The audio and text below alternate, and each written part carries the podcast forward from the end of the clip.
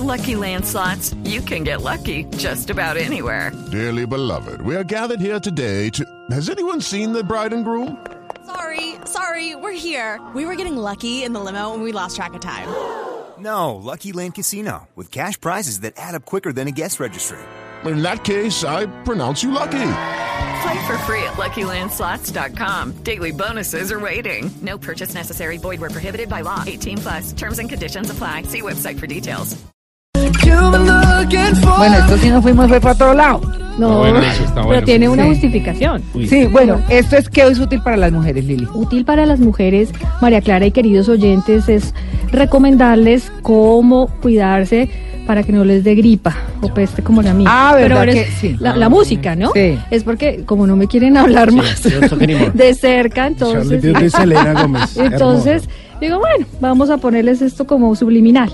Sí. Pero el tema es, es importante. El Ministerio de Salud ha dicho que no estamos en el pico de influencia ni de gripa, eso es en abril.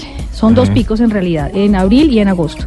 Esto que está pasando ahora en Colombia son unos cuadros que se han venido presentando de gripa, como la que ustedes se dan cuenta que tienen nuestros compañeros y la que me pegó a mí, Simón. Ah, Entonces- sí, soy el culpable entonces. Ah, sí, pues Simón. Opa. Oiga, pero. No, no es que pero hace 15 días tenías gripa. Sí. Ay. ¿Ve? Entonces, ¿qué pasa? ¿Cómo no nos cuidamos o qué debemos hacer para cuidarnos? Pero primero hablemos de qué es lo que está pasando en Colombia. Diego García, coordinador de vacunación del Ministerio de Salud, nos cuenta. Es importante recordar que hay dos picos respiratorios durante el año. Un primer ri- pico que arranca más o menos entre abril, a los meses de abril, mayo, junio, y un segundo pico que arranca más o menos en los meses de septiembre, octubre y noviembre.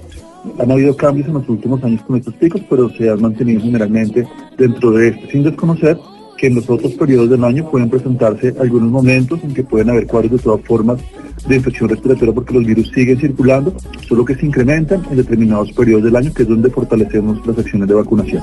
El Ministerio de Salud com- cu- compra se- anualmente, eh, perdón por la trabada, 6 millones de vacunas contra la influenza para que los adultos mayores de 60 años, claramente, se la pongan y los niños entre 6 y 23 meses. Pero, ¿cuáles son las recomendaciones? Son sencillas, pero invitamos a Adriana Aguirre, médico familiar, para que nos cuente a todos los oyentes qué debemos hacer para que no se nos prenda la gripa.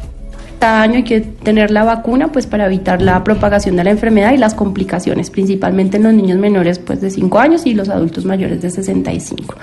Adicional a eso, pues vivimos en una ciudad bastante contaminada, hay que tratar de evitar al máximo las congestiones, la, estar rodeado de personas que tengan síntomas respiratorios, si hay alguien en la oficina, en el trabajo, en el colegio, en los lugares donde uno más está como expuesto, pues siempre usar el tapabocas. Si estas personas están sintomáticas respiratorias, deben usar su tapabocas y en lo posible evitar como estas congestiones para que los virus que se propagan inicialmente por las eh, goticas que uno expulsa en el aire, no contaminen a otras personas con las que uno está.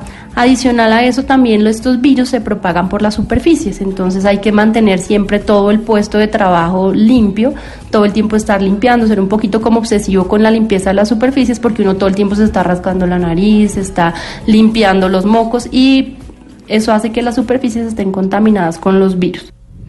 En lo posible no enviar a los niños al jardín o al colegio, bueno, incluso a uno ya hasta el trabajo. Los tres primeros días de eh, la gripa son muy contagiables, o sea, las personas que están alrededor de nosotros. Y nosotros debemos toser o estornudar tapándonos la, la boca con el codo. Esa es la... ¿Con el la qué? Con el codo, María Clara, con, adentro del codo, o sea, la- la- el Sí, brazo, sí. ahí. O sea, cierra el Ah. brazo y usted estornuda o tose. Porque cada espora sale a 90 metros por segundo si usted no se tapa la boca. Entonces ahí es donde está el peligro del contagio, tener alcoholcito y limpiando el puesto de trabajo, lavándose las manos, poniéndose alcohol detrás de las orejas, decían las abuelas, ¿no? Don't wanna